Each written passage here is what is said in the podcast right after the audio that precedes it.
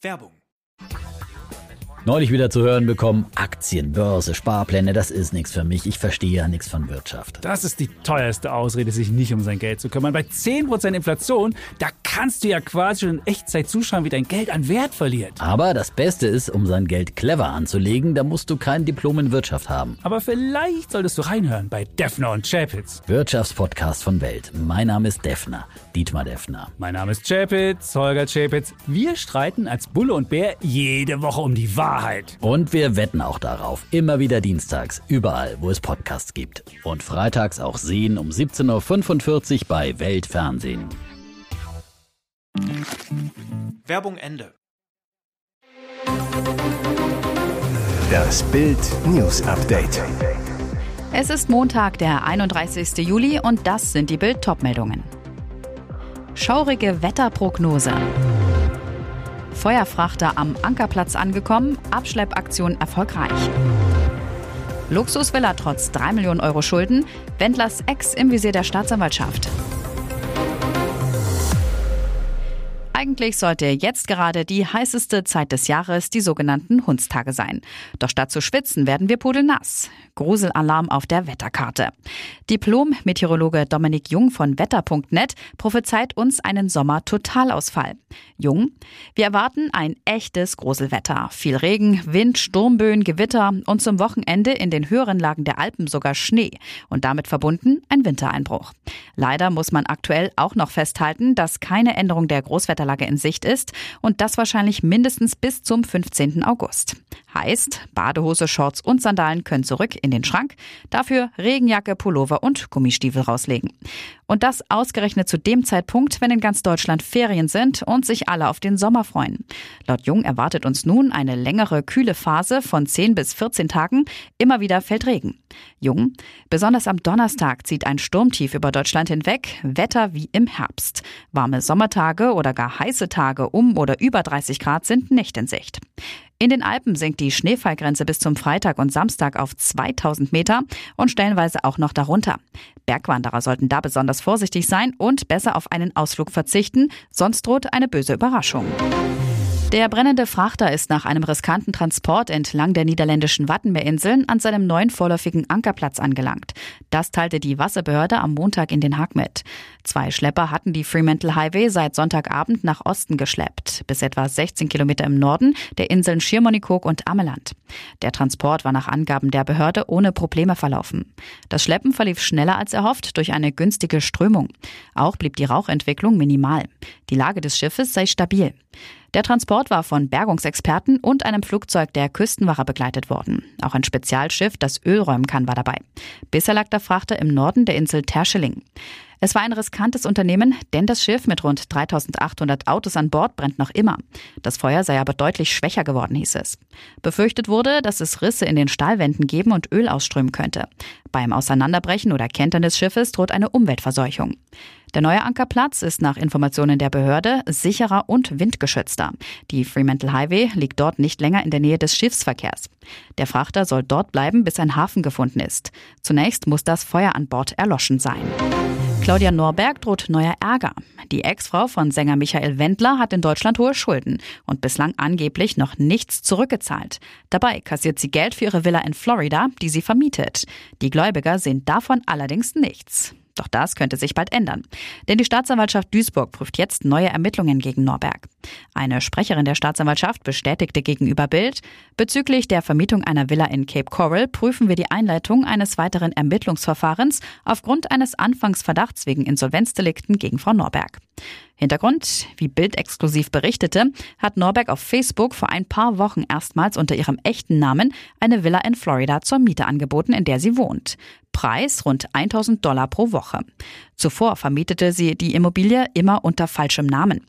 Für die Gläubiger ist die Vermietung ein Schlag ins Gesicht. Denn gegen die Ex-Ehefrau des umstrittenen Schlagersängers Michael Wendler laufen ein Strafverfahren und ein Insolvenzverfahren.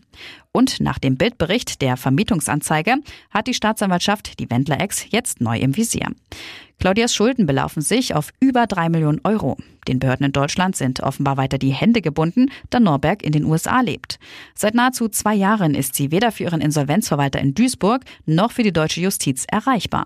Eine Bildanfrage ließ Norberg bislang unbeantwortet. Und jetzt weitere wichtige Meldungen des Tages vom Bild Newsdesk. Das meint er tatsächlich ernst. Ein Berliner Uniprofessor fordert, den Benzinpreis auf mindestens 100 Euro pro Liter zu erhöhen.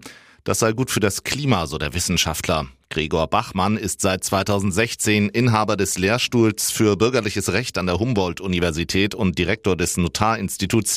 Privat beschäftigt er sich mit dem Thema Umweltschutz. Auf Twitter teilte der Jurist eine Meldung zu teuren Spritpreisen, stellte eine extreme Forderung auf. Erst wenn der Liter 100 Euro oder mehr kostet, werden unsere lieben MitbürgerInnen anfangen, langsam darüber nachzudenken, ob es auch mal ohne Auto geht. Wenn man den Klimaschutz durch Bepreisung von CO2 erreichen will, führt das notgedrungen dazu, dass vieles teurer und damit für ärmere Menschen nicht mehr erschwinglich wird. Das ist, in Klammern, leider der Preis, den man für den Klimaschutz zahlen muss, so Bachmann zu Bild. Er betont, wir haben uns einen Wohlstand für alle angewöhnt, der nur deshalb für alle finanzierbar ist, weil er auf Kosten des Planeten und damit Dritter geht. Bachmann sagt, die Allerärmsten hier können sich überhaupt kein Auto leisten. Wer Auto fährt, ist an sich schon privilegiert. Es wird also eher den unteren Mittelstand treffen. Und Autofahren muss wehtun, um den Umstieg auf CO2-freundlichere Transportmittel zu forcieren. Der Uni-Professor behauptet, ich würde mal grob geschätzt behaupten, dass die meisten, die erklären, auf ihr Auto angewiesen zu sein, es in Wahrheit gar nicht sind, sondern nur der Bequemlichkeit halber fahren. Bus und Bahn gibt es auch in Hellersdorf und auf dem Land. Die fahren dort natürlich nicht alle fünf Minuten, aber das ist halt der Preis, wenn man sich ein Haus auf dem Land leisten will. Nur wenige Augenblicke zuvor hatten sie noch gespielt. Tragödie in einem französischen Erlebnisbad. Eine Windböe erfasste eine Hüpfburg, in der sich ein Vater und seine Tochter befanden. Beide wurden mehr als 50 Meter weit weggeschleudert. Mit großer Trauer habe ich am späten Abend erfahren, dass der Vater nicht überlebt hat, sagte Bürgermeister Alain Descany am Sonntag. Das Erlebnisbad mit dem Namen Wonderland Park befindet sich in der 17.000 Einwohnergemeinde Saint-Maximin-la-Saint-Baume. Eigentlich soll der Park ein spaßiges Wasserparadies sein. Auf der Homepage steht, Ihre Kinder werden die schönste Zeit des Sommers in unseren Wasserparks mit aufblasbaren Spielen verbringen. Offenbar gibt es jedoch drastische Sicherheitslücken. Zuvor konnten Feuerwehr und Rettungsdienst beide Opfer reanimieren. Ein Hubschrauber flog sie dann in Krankenhäuser in Marseille. Doch der Vater erlag schließlich seinen Verletzungen. Der Zustand der schwer verletzten Tochter ist derzeit unbekannt. Bürgermeister Dekani fragt sich, wie konnte sich ein Wasserpark, der auf dem Gemeindegebiet zugelassen wurde, um Kindern Freude und Glück zu bringen, in eine Todesmaschine verwandeln, die eine ganze Familie getötet hat. Das soll jetzt die laufende Untersuchung zeigen. Im westlichen Teil der südöstlichen Region Fahr herrschten am Sonntag teils Windgeschwindigkeiten von 55 kmh. Ihr hört das Bild News Update mit weiteren Meldungen des Tages. Welche brisanten Informationen über UFOs, angebliche Aliens und nichtmenschliche Technologie kommen jetzt noch ans Tageslicht? Schon jetzt kursiert unter UFOs-Insidern ein geheimes 177-seitiges Dokument, mit dem US-Politiker über die UFO-Situation gebrieft wurden.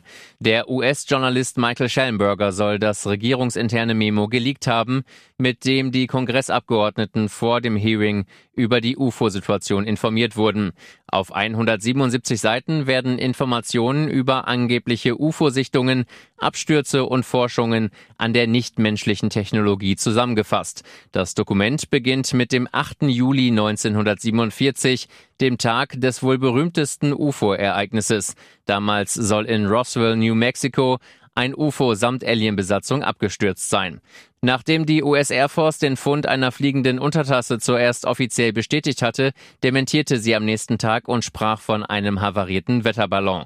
Auch der Nimitz-Vorfall von 2004, bei dem Navy-Kampfpiloten tic-tac-förmigen UFOs begegnet waren, deren Manöver jeglicher bekannten Physik widersprachen, ist im Infopapier dokumentiert.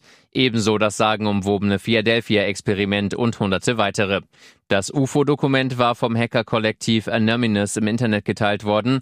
Die Informationsaktivisten, die sich nur mit einer weißen Maske zeigen, haben sich jetzt die Enthüllung weiterer UFO-Geheimnisse auf die Fahnen geschrieben. Die Zukunft könnte also noch spannend werden. Wie geht eigentlich die perfekte Beziehung? Auf diese Frage wird es wohl nie eine Antwort geben, die alle befriedigt, denn jedes Paar ist einzigartig. Doch es gibt ein paar Themen, die es in jeder Partnerschaft gibt. Wie geht man mit Streit um? Wer hat in der Beziehung die Hosen an? Und ist es wirklich okay, auch mal unehrlich zu sein? In einer neuen Umfrage der Dating-App Parship gibt es ein paar überraschende Antworten darauf. Warum hat man überhaupt einen Partner? Für 34 Prozent aller Befragten ist die Sache klar, weil man sich nur selbst lieben kann, wenn man von einem anderen geliebt wird. Rund ein Viertel der Frauen ist dieser Meinung und fast die Hälfte aller Männer. Streit gibt es in der besten Beziehung, doch wie streitet man richtig? 44 Prozent der Frauen sagen, dass ruhig mal die Fetzen fliegen dürfen, 51 Prozent der Männer finden das auch. Die Mehrheit der Befragten ist außerdem überzeugt, dass ein respektvoller Umgang auf Augenhöhe die Grundvoraussetzung für eine funktionierende Beziehung ist. Für 19 Prozent der Männer ist es okay, wenn sie nicht immer ehrlich ist. Bei den Frauen sind es 10 Prozent. Und wer hat die Hosen an?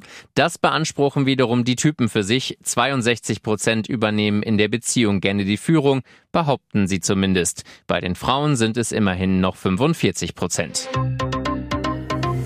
Hier ist das Bild News Update. Und das ist heute auch noch hörenswert. Brutale Hooligans Sebastian R. und Peter K., was Boris mit diesen Männern zu tun hat. Im Gefängnis kann man sich seine Freunde nicht aussuchen. Im normalen Leben hätte Ex-Tennislegende Boris Becker garantiert einen Bogen um brutale Fußballhooligans und Neonazis gemacht. Während seiner gut sieben Monate in zwei Londoner Gefängnissen musste er sich mit seinen Mithäftlingen gut stellen, egal was die Männer auf dem Kerbholz hatten. In einem BBC-Interview sagte Becker über seine Zeit im Knast, es war sehr brutal, eine sehr, sehr andere Erfahrung als das, was man im Fernsehen sieht und in Geschichten hört. Er habe schnell gelernt, dass er Schutz brauche und sich mit harten Jungs umgeben müsse. Denn man kämpft jeden Tag ums Überleben. Wie Bild bereits berichtete, hatte Becker einen deutschen Beschützer. Ike J., der wegen Drogenhandels und Geldwäsche zu 24 Jahren Haft verurteilt wurde. Sein zweiter Knastkumpel war der Tamile Sugan S. aus Sri Lanka. Er war nach einer tödlichen Massenschlägerei zwischen Gangs wegen vorsätzlicher Körperverletzung zu 14 Jahren Haft verurteilt worden. Nun erfährt Bild exklusiv, es gab noch zwei Deutsche, die für mehrere Wochen Zellennachbarn von Boris Becker im Huntercombe-Knast in Oxfordshire waren. Die berüchtigten Hooligans und Neonazis Peter K. und Sebastian R.